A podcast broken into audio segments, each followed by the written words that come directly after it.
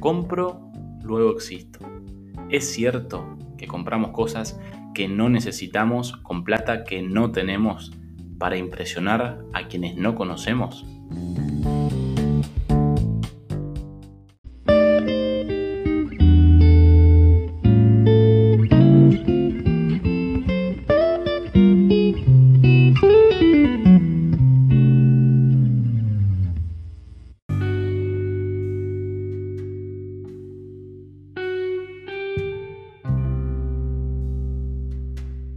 Hola a todos, bienvenidos y bienvenidas a un nuevo episodio de nuestro podcast Compro, luego existo.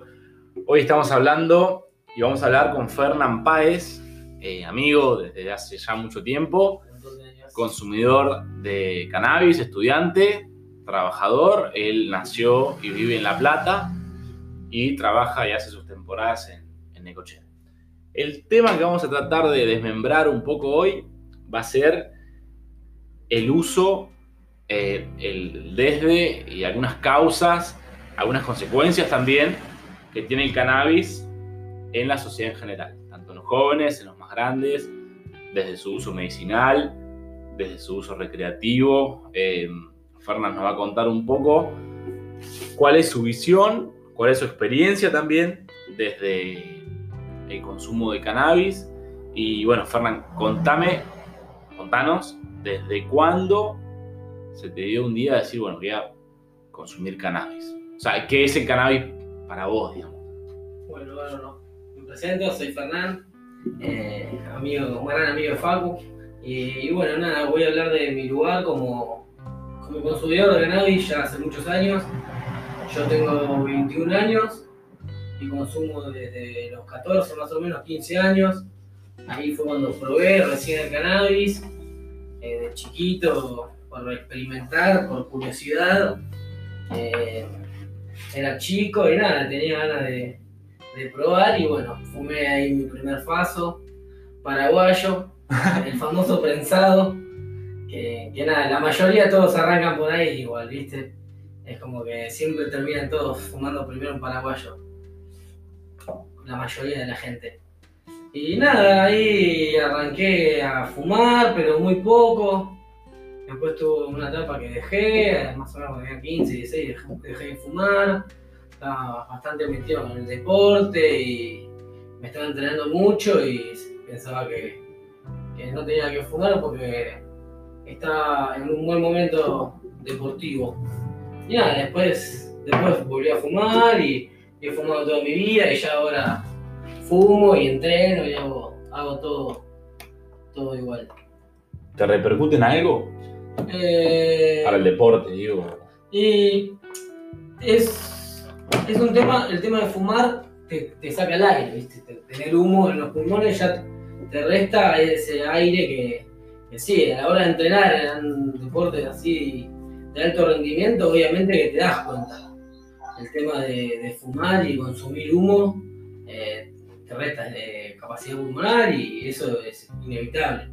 Pero después, en, si, o sea, si lo, lo lográs hacer luego de haber realizado las actividades, un día que no consumiste nada de humo, o sea, no es lo mismo que ya se haya fumado antes, ¿me entendés? Claro. Si no te fumas una seca y te vas a hacer un partido de fútbol, vas a tener mu mucho menos aire. Claro. ¿sí? Por el hecho de haber fumado y haber tenido humo en los pulmones. Y, y bueno, nada. Sí, sí, sí, sí.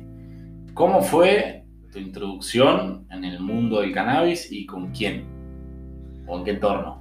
Eh, y no, yo ya lo venía como viendo, ya conocía, o sea, mis amigos ya arrancaban a fumar, eh, ya lo venía viendo un montón, viste, como que era muy normal. El porro, el porro, todo el mundo fumando porro y, era lo nuevo, aparte yo te digo, siendo chico, viste. Eh, también no es que lo, lo vi de grande, porque ya ahora de grande la mayoría de la gente que conozco es consumidora, o sea, un montón de gente consume, la verdad. Pero bueno, en ese entonces mis amigos apenas, eh, y nada, ahí de a poquito nos fuimos adentrando y ya cada vez se fue sumando más y más y más. Y nada, ahora en la actualidad la mayoría de mis amigos consumen, consumen regularmente. ¿Dónde fue Y hoy en día, eh, ¿dónde te sentís eh, más a gusto, si se quiere, o cuál es el rubro, el ambiente en el que vos te sentís más cómodo para consumir cannabis, o es algo ya lo haces cotidiano? Eh, ¿Cómo lo, lo llevas en tu vida diaria?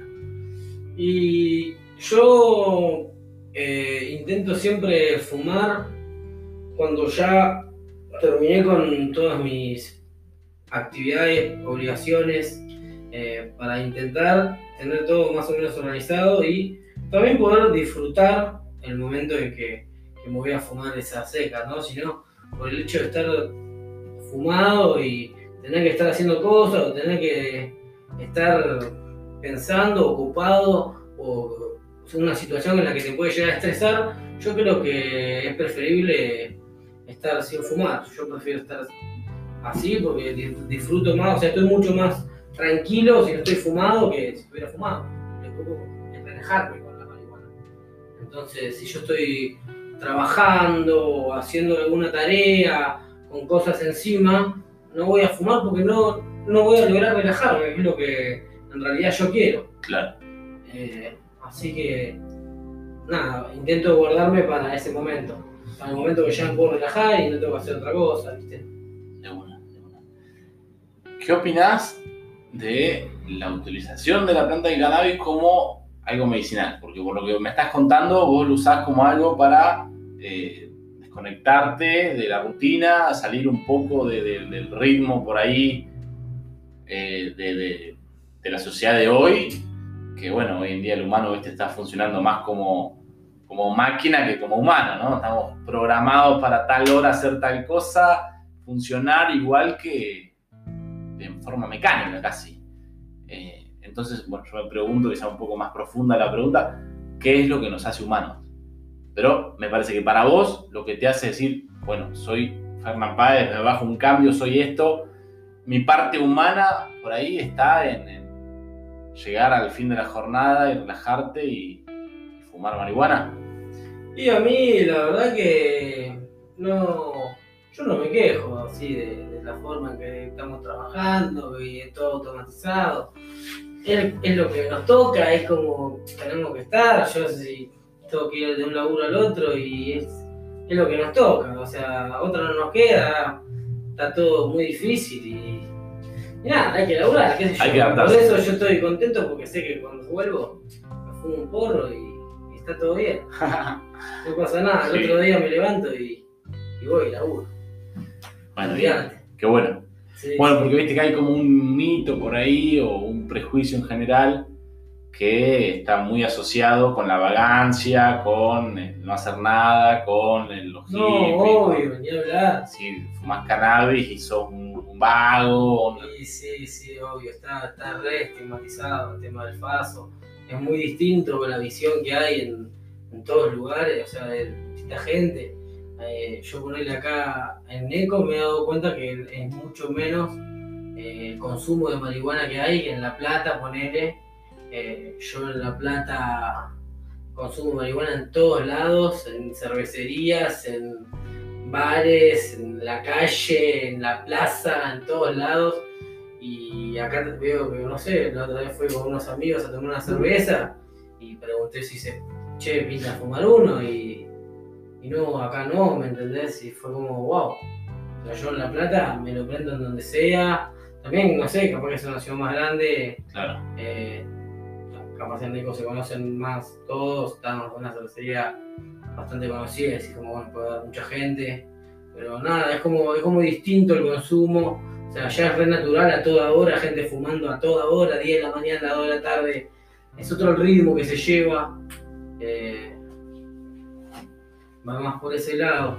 Y una. sí, no, y lo que me decía eso de la vagancia y de los hippies, eh, puede ser, o sea, el, el hecho es el consumo. El, si vos tenés un consumo problemático, que lo existe. O sea, la, la marihuana es una droga más, como todas, como es el alcohol, como es el tabaco, como son los fármacos. Y, y nada, eh, se puede, depende de la personalidad, depende de la- cómo esté la persona, el consumo puede llegar a ser problemático, se puede generar adictivo. ¿te sentís dependiente? Sí, obviamente. O sea, yo sí, o sea, quiero fumar. Yo todos los días fumo marihuana. O sea, evidentemente soy dependiente de la marihuana. Claro. O sea, no hay, o sea, claramente soy dependiente de la marihuana. Nunca me propuse decir, bueno, voy a dejar de fumar. Y decir, porque yo no lo veo como algo problemático para mí. Claro. Ese es el hecho. Yo el día que lo vea como problemático me, me lo tendré que proponer. Y ahí veré qué tan adicto soy o qué tan mal estoy. No me voy a andar revolcando por el piso porque no tiene abstinencia como otras drogas, pero, pero bueno, hay que ver. Los cambios de estado de ánimo, eh, no sé, la depresión, el estrés, todas esas cosas se ven vinculadas al consumo de cannabis. Me gustaría hacerte dos preguntas más. Sí. Primero, ¿qué opinás que quieras. de- del consumo en los menores? Y después, ¿qué opinás acerca de la legalización de, cannabis? Bien. Perfecto. Buena pregunta. Bueno, con el consumo de menores me parece muy malo. Estoy totalmente en contra. Es más, yo tengo una hermana que es menor de edad y me ha pedido marihuana y le, y le he dicho que yo, yo como consumidor y por suerte también tengo la posibilidad de cultivar, le he dicho que yo no se la iba a dar, que ella sabe dónde tengo la marihuana, si, si ella quiere que me la agarre. Yo no le voy a dar marihuana hasta que ella tenga 18 por lo menos, porque nada, primero por una cuestión de respeto hacia mis padres y por una cuestión de que los chicos estamos en desarrollo, son cuerpos en desarrollo, Claro, hasta los 18, más también, ¿me entendés? Son cuerpos en desarrollo. El cerebro, el cuerpo, está todo, está todo en desarrollo. Es la etapa más importante para formar el cuerpo, para la- formar la cabeza, todo. Para elegir una carrera, para hacer- hay que estar concentrado. Y la marihuana te desconcentra. O sea, los- yo me desconcentro con la marihuana, por eso no fumo cuando trabajo, por eso cuando... Es así. claro. Entonces, nada, me parece que no, que no estaría bueno el consumo de cannabis en los menores. Si pueden esperar, chicos, si algún menor está escuchando esto, no fumen marihuana todavía, ya va a haber tiempo, la vida es larga y ya la van a poder disfrutar si alguno quiere fumar y si no quiere fumar me parece perfecto, que es lo más sano, no hay que fumar, el humo hace mal. claro. Somos, somos cuerpos que tienen que vivir muchos años y el humo claramente no es, no es algo bueno.